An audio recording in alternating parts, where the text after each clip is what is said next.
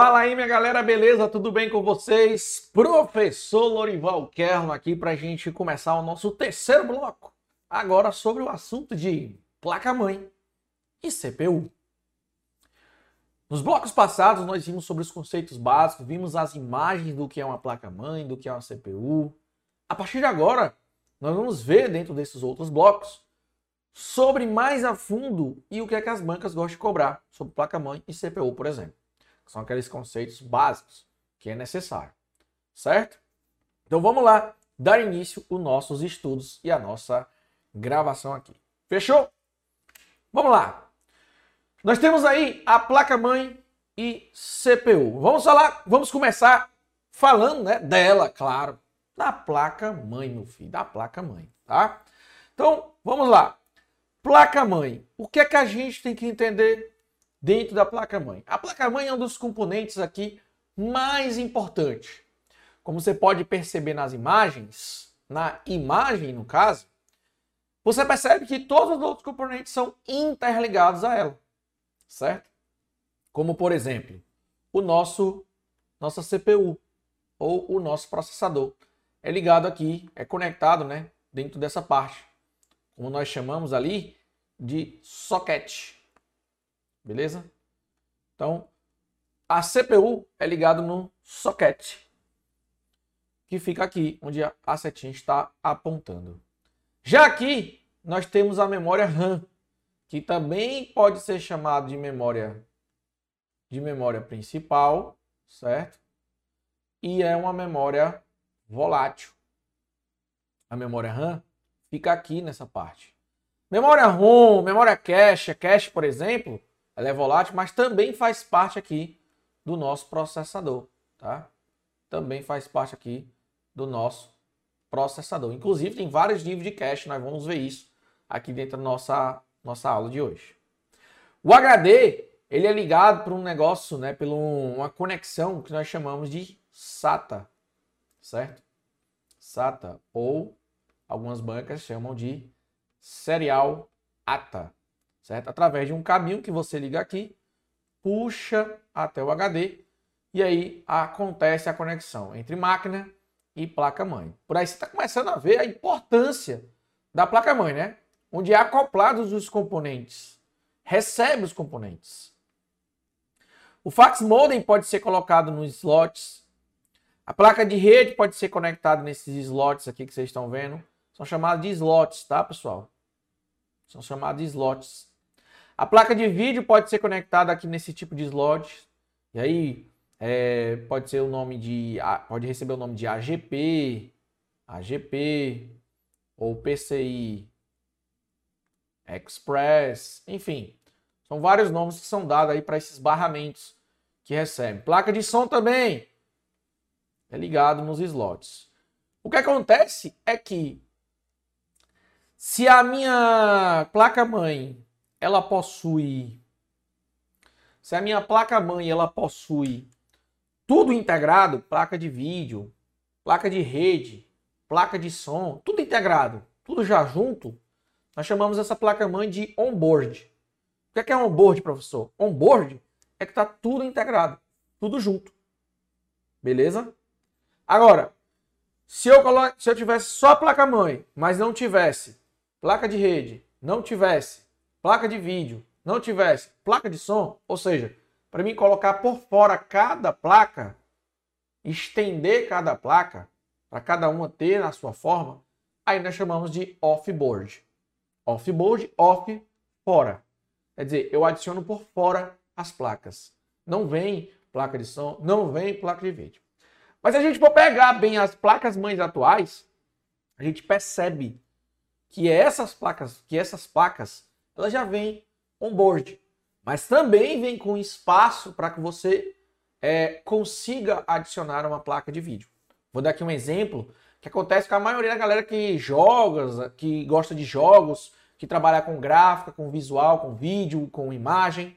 Geralmente quando ele compra o computador, ele compra com aquela placa mãe mas ele pode adicionar uma placa de vídeo por fora para ter mais qualidade de imagem. Por exemplo, a minha transmissão aqui só acontece com vocês com qualidade porque eu tenho uma placa de vídeo rodando neste exato momento para ela trabalhar em Full HD. Por isso que a nossa transmissão aqui é em Full HD, ou seja, resolução aí máxima de 1920 por 1080. Inclusive, isso também cai na prova, tá? e nós vamos trabalhar, não nesse bloco, nos próximos blocos. Nesse bloco é só placa-mãe e CPU. Fechou? Beleza, professor. Então essa é a minha placa-mãe. E eu tô colocando, galera, tá? Dentro do material, deixa eu até pegar aqui o material para vocês, porque eu, como eu falei para vocês, eu trabalho o resumo aqui, certo? Eu trabalho o resumo aqui dentro desses materiais, ó.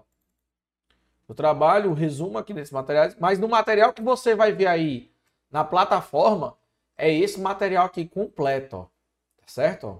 Que tem falando sobre o que é a placa mãe, sobre o que é placa gráfica, sobre os componentes, o que é que é um processador, o que é que é um chipset, o que é ponte norte, ponte sul, quais são os conectores, certo? Eu trago isso tudo aqui para vocês. Olha o tanto de coisa que eu trago para vocês, galera. Bem mais detalhado, bem mais explicado em texto, para que você fique esperto a respeito dos assuntos, tá? Então eu trago em teoria para que você tenha ali um, uma, um assunto mais detalhado, vamos dizer assim, tá certo? Assunto mais detalhado. Porém eu trago também aí é, para vocês, né? Trago aqui um material para vocês de uma forma mais resumida aqui dentro da nossa aula em vídeo, para que essa nossa teoria, essa informática teoria, fique resumido, mas também bem objetiva, ok? Então é isso que a gente faz aqui, beleza? Então bora lá. Agora nós estamos falando sobre os conectores da placa mãe e o tal dos slots que eu estava falando para vocês. Onde é que fica a BIOS? Onde é que ficam os slots PCI, PCI Express, de 1x, 16x? Onde é que fica a alimentação? Onde é que ficam os conectores traseiros? Onde é que fica o chipset ponte norte, ponte sul? Onde é que fica a bateria da CMOS? Onde é que ficam os jumpers? Os slots SATA, os slots IDE e os slots de memória RAM? Onde é que fica o socket, onde você coloca o processador? Nessa imagem, galera, nessa imagem, ele mostra onde é que você está, o socket, onde fica o processador. Socket é onde fica a minha CPU, tá certo? Ponte Sul tá aqui me mostrando, ó. Ponte Sul.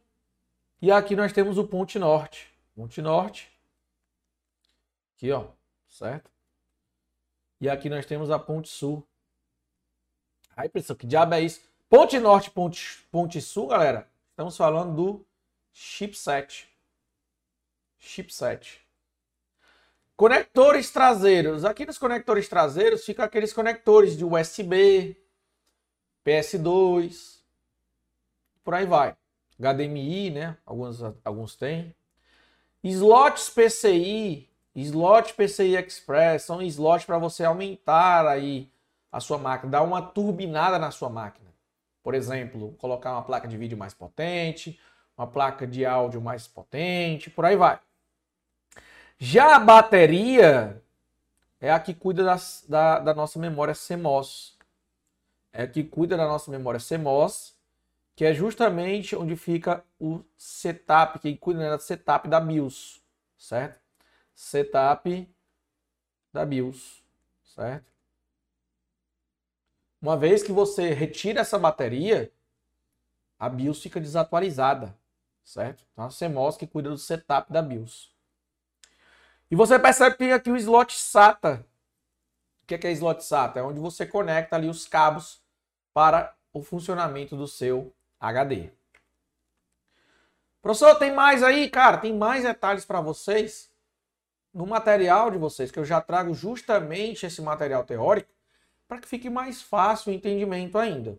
Obviamente que eu não vou gastar tanto tempo, porque aqui a gente está na informática em teoria, mas de uma forma bem resumida. Não vou estar tá falando a fundo, porque senão a gente vai estar tá entrando aí numa informática avançada para quem vai fazer TI e ainda mais manutenção. Aí fica o negócio mais bagulho doido.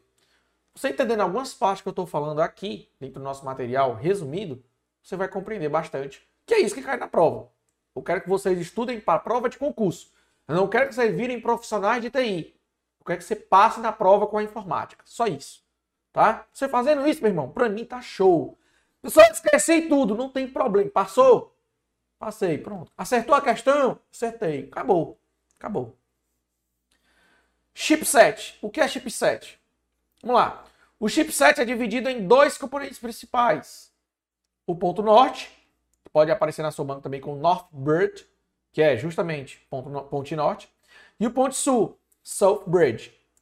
Ou seja, qual é a responsabilidade do, do chipset? Vai depender. Se for na ponte norte, ele é responsável por controlar os componentes rápidos. Se for na ponte sul, ele é responsável por, pelos componentes lentos do computador. Certo? Então, ponte norte, responsável pelos componentes rápidos, que aí nós temos processador, placa de vídeo, é, as placas de expansões, né? a, a, a GP, PCI Express, por aí vai, certo? E a memória RAM. Show? Já a ponte sul, já a ponte sul, ela é responsável pelos componentes lentos, que são os dispositivos de entrada e saída, que nós já vimos, né? O mouse, teclado, por aí vai. Fechou? Então esse é o trabalho do nosso chipset, que está acoplado na minha placa-mãe, como vocês viram na imagem anterior.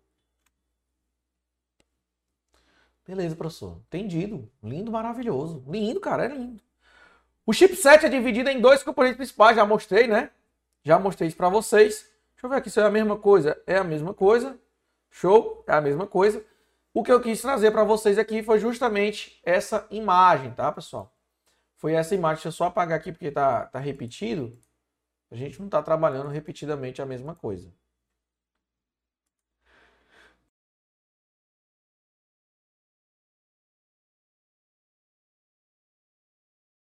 Aqui fica mais claro nessa imagem, né? Quando você vê o ponto, o ponto norte, ó. Quando você vê o ponto norte, certo? E tem dizendo, ó, CPU, a RAM, a GP, PCI Express. E o ponto sul cria mais o PCI, o USB, o ISO, o IDE, a BIOS, o Legacy. Aí vai. Por aqui dá para ver o que, é que o chipset faz em cada um. Beleza? Gera um barramento. Vamos lá. O que é barramento? O barramento é um encaixe que cada peça precisa para poder funcionar corretamente. Então, existem os barramentos dentro da placa-mãe e ele é um encaixe de cada peça precisa para funcionar corretamente. É justamente o que, eu, o que eu mostro aqui nessa imagem. Cada parte aqui, ela está encaixada em algum lugar certo? Por isso que é chamado de barramento. Aí tem a divisão do barramento. Divisão do barramento. Beleza? Tem o barramento de dados, que é o que faz a troca de dados no computador. Tem um barramento de endereço, que é onde os processos devem ser extraídos e depois executados. E tem um barramento de controle, que é o que o regula, né? É o que vai regular é, as outras funções, ou seja, é o regulador das outras funções. Então, basicamente, é um resumo, tá, galera? No material de vocês, tem muito mais no material de vocês. Na teoria, eu falo mais detalhes do que é barramento de dados, do que é barramento de endereço, barramento de controle. Em resumo, o que as bancas gostam de cobrar, eu boto aqui dentro do nosso material para que a gente consiga, dentro do tempo hábil, entender o assunto. Aí, claro, é importante que você pegue o material teórico, dê uma lidazinha também. Sempre aqui dentro da nossa matriz eu vou estar tá fazendo isso pegando material teórico extenso, mais, mais longo, e dentro aqui da nossa aula em vídeo eu vou trazendo resumos. Fechou? Beleza. Imagino que assim fica mais fácil você entender também. Ó, já até falei, né? Placa-mãe on-board versus placa-mãe off-board. Ou seja, on-board quer dizer que o componente diretamente conectado à placa. Isso. Ah, professor, um boot quer dizer isso, né? Quer dizer que o componente está diretamente ligado à placa. É, isso, morreu. Certo? A placa-mãe já tem som, já tem vídeo, já tem uh, ah, PS2, USB, ela já tem tudo pronto. Então ela é um board. Agora, se ela não tem, nós chamamos de off-board. O que é off-board, professor?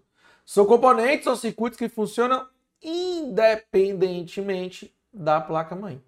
Ou seja, eu vou instalar uma placa de vídeo, ela não está funcionando na placa de vídeo da placa-mãe. Ela está funcionando externamente a placa-mãe.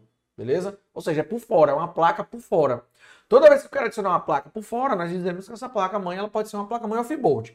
O que acontece é que, na verdade, antigamente isso era muito mais, é, vamos dizer assim, nítido. Quando você ia comprar um computador, e eu peguei uma parte né, dessa época, é, eu, um cara dizia, você quer mais on-board ou off-board? Primeira pergunta que eu fiz foi, qual a diferença? Ah, a diferença é que se você comprar on-board e queimar alguma parte ali da placa, você vai ficar sem. Você vai praticamente perder ali a placa. Já off-board, você queimou aquela parte, você só trocar e colocar outra. Sendo que não fez muito sucesso. Não fez muito sucesso, pra ser sincero. A off-board. Hoje em dia, o que, é que eles fazem? Traz on-board, traz tudo on-board, mas coloca vários slots de expansão. Ou dois, ou três, ou quatro, vai depender da, da placa-mãe. Então eles pegam slots de expansões e adicionam para que você possa melhorar a máquina. Então vamos supor, Uh, meu computador aqui até aconteceu isso recentemente. Teve um probleminha na placa de rede. A placa de rede não funcionou mais. Aí o que aconteceu? Eu comprei uma placa de rede nova por fora. Então as máquinas de hoje, elas, a placa mãe já vem on-board e eles também dão a solução para off-board, caso você queira conectar uma placa por fora. Então, por uma minha queimou, foi o jeito de comprar uma por fora e colocar. Beleza? Um outro exemplo, geralmente computadores de desktop não vêm Wi-Fi. Não vem a placa de rede Wi-Fi sem fio, wireless. Foi o que eu fiz. Se eu quiser colocar, né, no meu aqui eu não uso, porque a gente usa muito para transmissão, tem que ter uma conexão por cabo que tem menos interferência, tem menos perca. Então, foi o que eu fiz. Se você quiser, no caso, né, pode colocar uma rede Wi-Fi, uma placa de rede wireless, sem fio. Aí você coloca onde? Já que a máquina não vem, eu vou precisar de uma placa de expansão, geralmente PCI Express, que é as que vem hoje, que é bem pequenininha. É importante isso aí, né? Então, as placas hoje, elas basicamente são on-board, mas tem slots de expansão para off-board, para você colocar, adicionar a mais. Fechou? Beleza, professor, tranquilidade. Cuidado! Não confundam gabinete,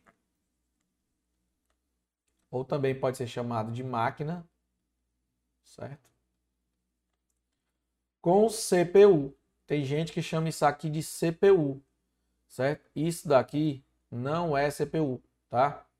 Gabinete mágico é diferente, é diferente de CPU. CPU é o processador, galera. Não é essa máquina ali. Gabinete e máquina. Vamos falar agora sobre a minha CPU, já que estamos falando dela. A minha CPU é minha unidade central de processamento. UCP pode vir com dois nomes, tá? Pode vir com o nome UCP em português, Unidade Central de Processamento, ou em inglês Central Process Unit.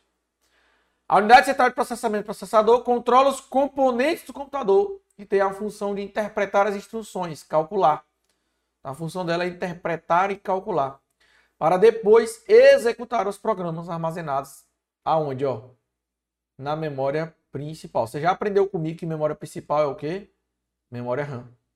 Então quer dizer, os programas, ele tem a função de interpretar as instruções e depois executar o que está lá na memória principal, ou seja, o que está na memória RAM. Esse é o trabalho da, do nosso processador. O que é ULA?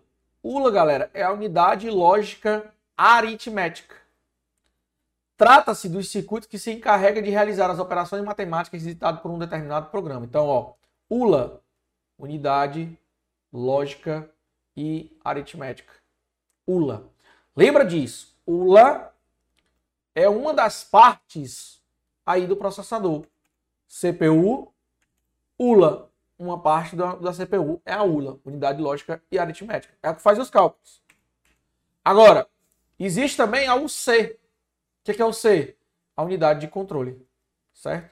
A unidade de controle é o que chega mais próximo, até ele fala aqui, ó, mais próximo a um cérebro. Esse controlador define, ó, então o C é o controlador, é o definidor. Define o regionamento, funcionamento e a ordem dada às diversas tarefas do processador. Então, o C, nós já lembramos, ULA, unidade lógica aritmética, o C, a unidade de controle do nosso CPU, do nosso processador. Fechou, professor? Existe aí o que é clock. Clock, galera, se você vir falar essa palavra clock, quer dizer que é a minha frequência. É como é medido a frequência do processador. Um ciclo por segundo é equivalente a 1 Hz.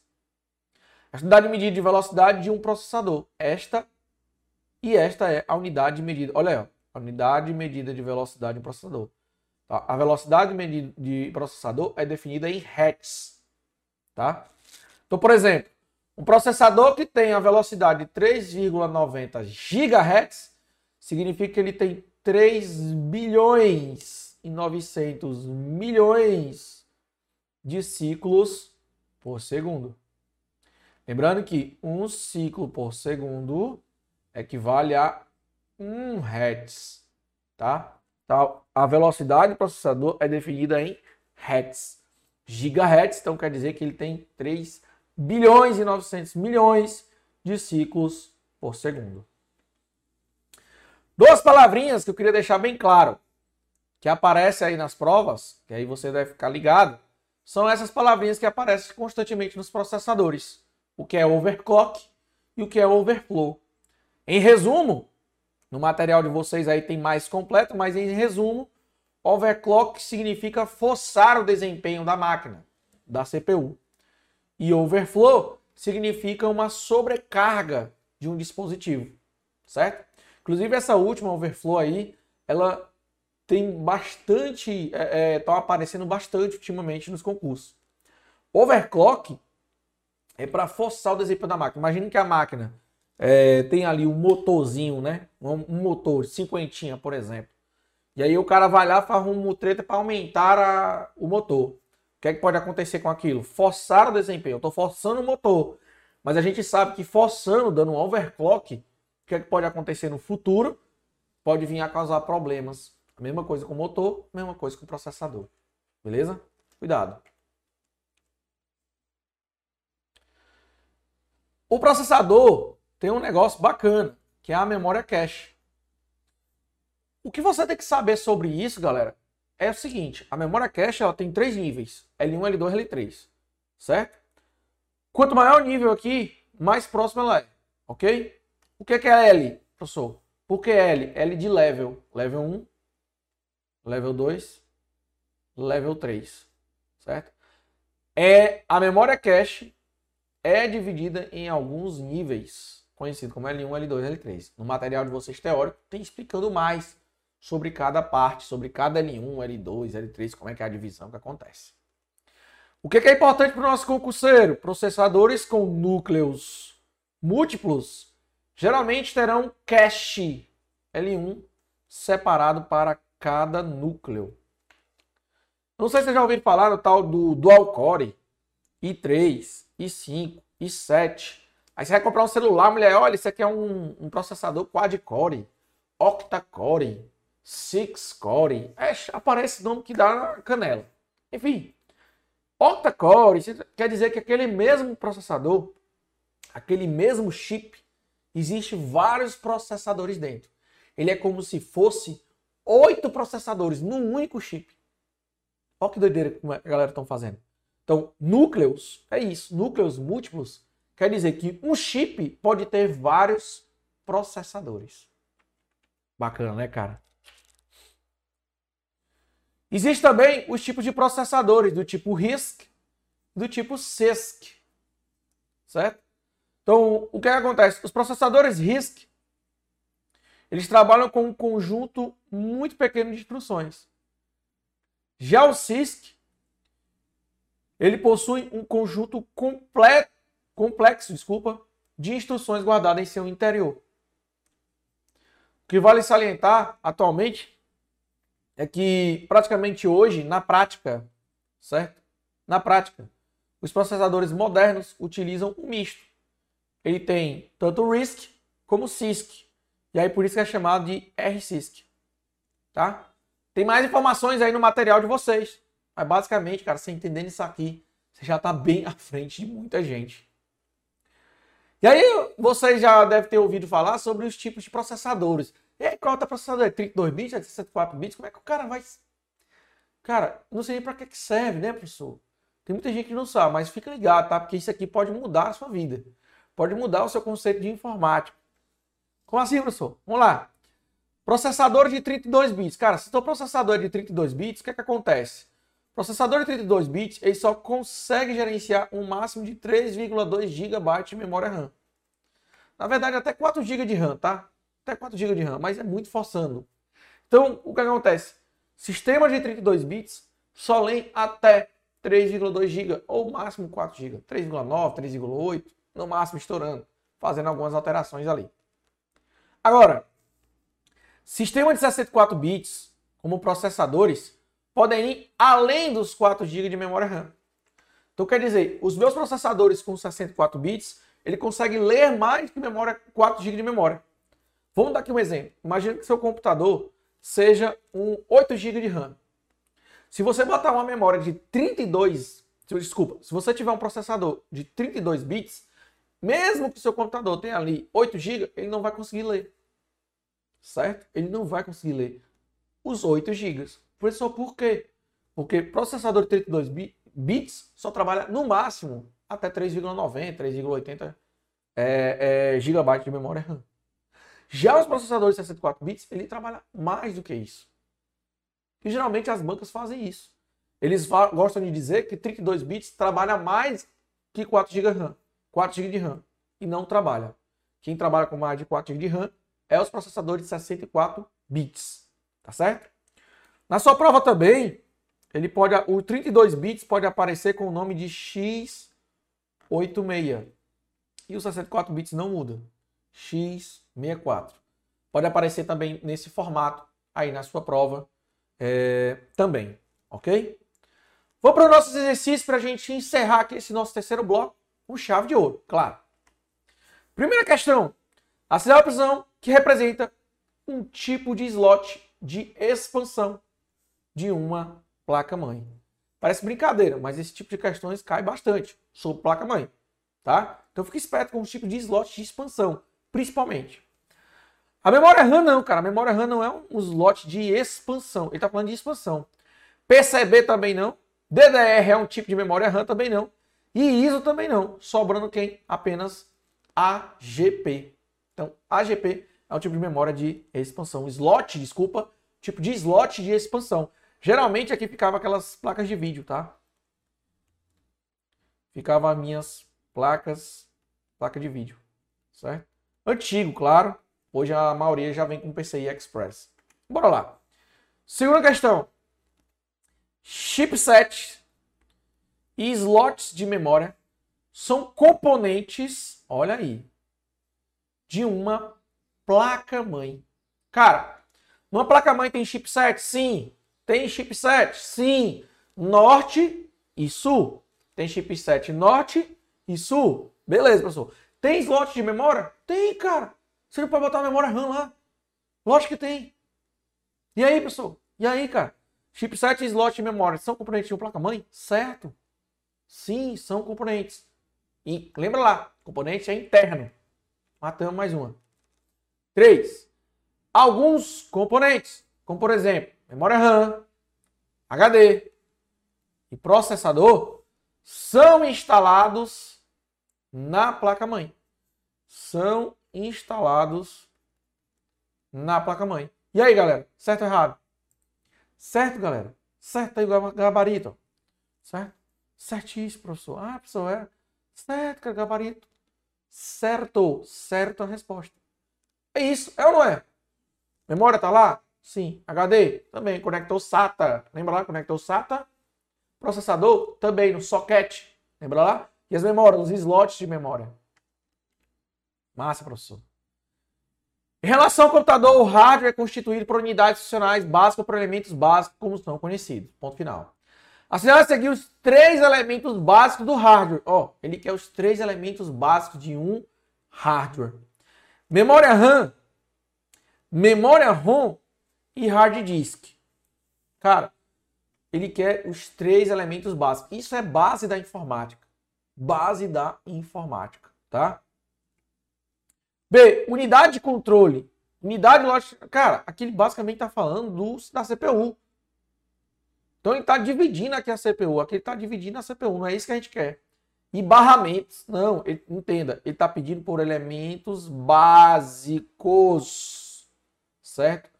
Por unidades funcionais e elementos básicos. Os três elementos básicos do hardware três elementos básicos são importantes, são necessários para ali o seu computador funcionar. Importantíssimo. Ai, professor, não estava sabendo, não estou sabendo. Vamos lá, calma. Unidade central de processamento, ou seja, a minha CPU. Memória secundária. Lembrando que ele não está querendo a divisão dos tipos de memória. Ele está querendo os três elementos básicos do hardware. Dispositivos de entrada. Ah, quer dizer que só tem quer dizer que só tem dispositivo de entrada? Tem dispositivo de saída não? Não tem não? Tem, cara. Tem. Letra D, unidade central de processamento, CPU. CPU. Memória principal, a memória RAM. Opa. E as unidades de entrada e saída. Show. Monitor, teclado, mouse, enfim, dispositivo periférico de entrada e saída. Alternativa correta, então, D de Deus. A medida de capacidade de processamento de uma CPU é expressa em. Tá. Eu quero saber como é que nós medimos a capacidade de um processamento. Lembra lá que eu falei? Um ciclo por segundo é igual a 1. Um ciclo por segundo é igual a 1 gigabyte, megabyte, megabits, volts, não, hertz. É assim que nós fazemos, né? É assim que nós medimos uma velocidade de processamento. Cada ciclo por segundo, cada ciclo por segundo é um hertz. Eu até dei como exemplo 3,90 gigahertz como se fosse 13 bilhões e 900 milhões de ciclos por segundo. Seu gerente lhe pediu para comprar alguns computadores para seu departamento. Quando foi lhe passar as especificações de computadores, a informação de que eles deveriam ter CPU multicore. Nesse caso, considerando os processadores de CPU multicore, para comprar os computadores, você deve saber que a um dos núcleos de um processador multicore é relativo à placa de vídeo, pois o computador não fará mais uso dessa placa. É, é isso mesmo que é multicore? Vamos lá. O processador multicore é composto de um único chip com diversos processadores. Alternativa letra B. Show. É um único chip, como se fosse vários processadores mas em um único chip. Próxima. A CPU é o gabinete do computador. Galera, a CPU é o gabinete do computador? Não, cara, a CPU é o processador. Ele está dizendo para mim que CPU é o gabinete. Isso que eu estou falando para vocês. Só que a banca já traz na maldade. E perceba no restante da questão. Ela é considerada como hardware mais importante destinado ao processamento dos dados e composto de partes como o C e o ULA.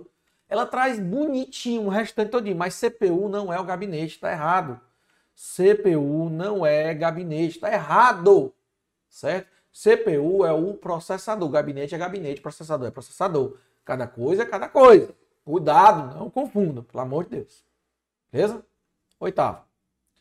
Uma das vantagens do processador de 64 bits em relação ao de 32 bits é que o de 64 bits manipula com maior quantidade de dados em um único ciclo da máquina, certo?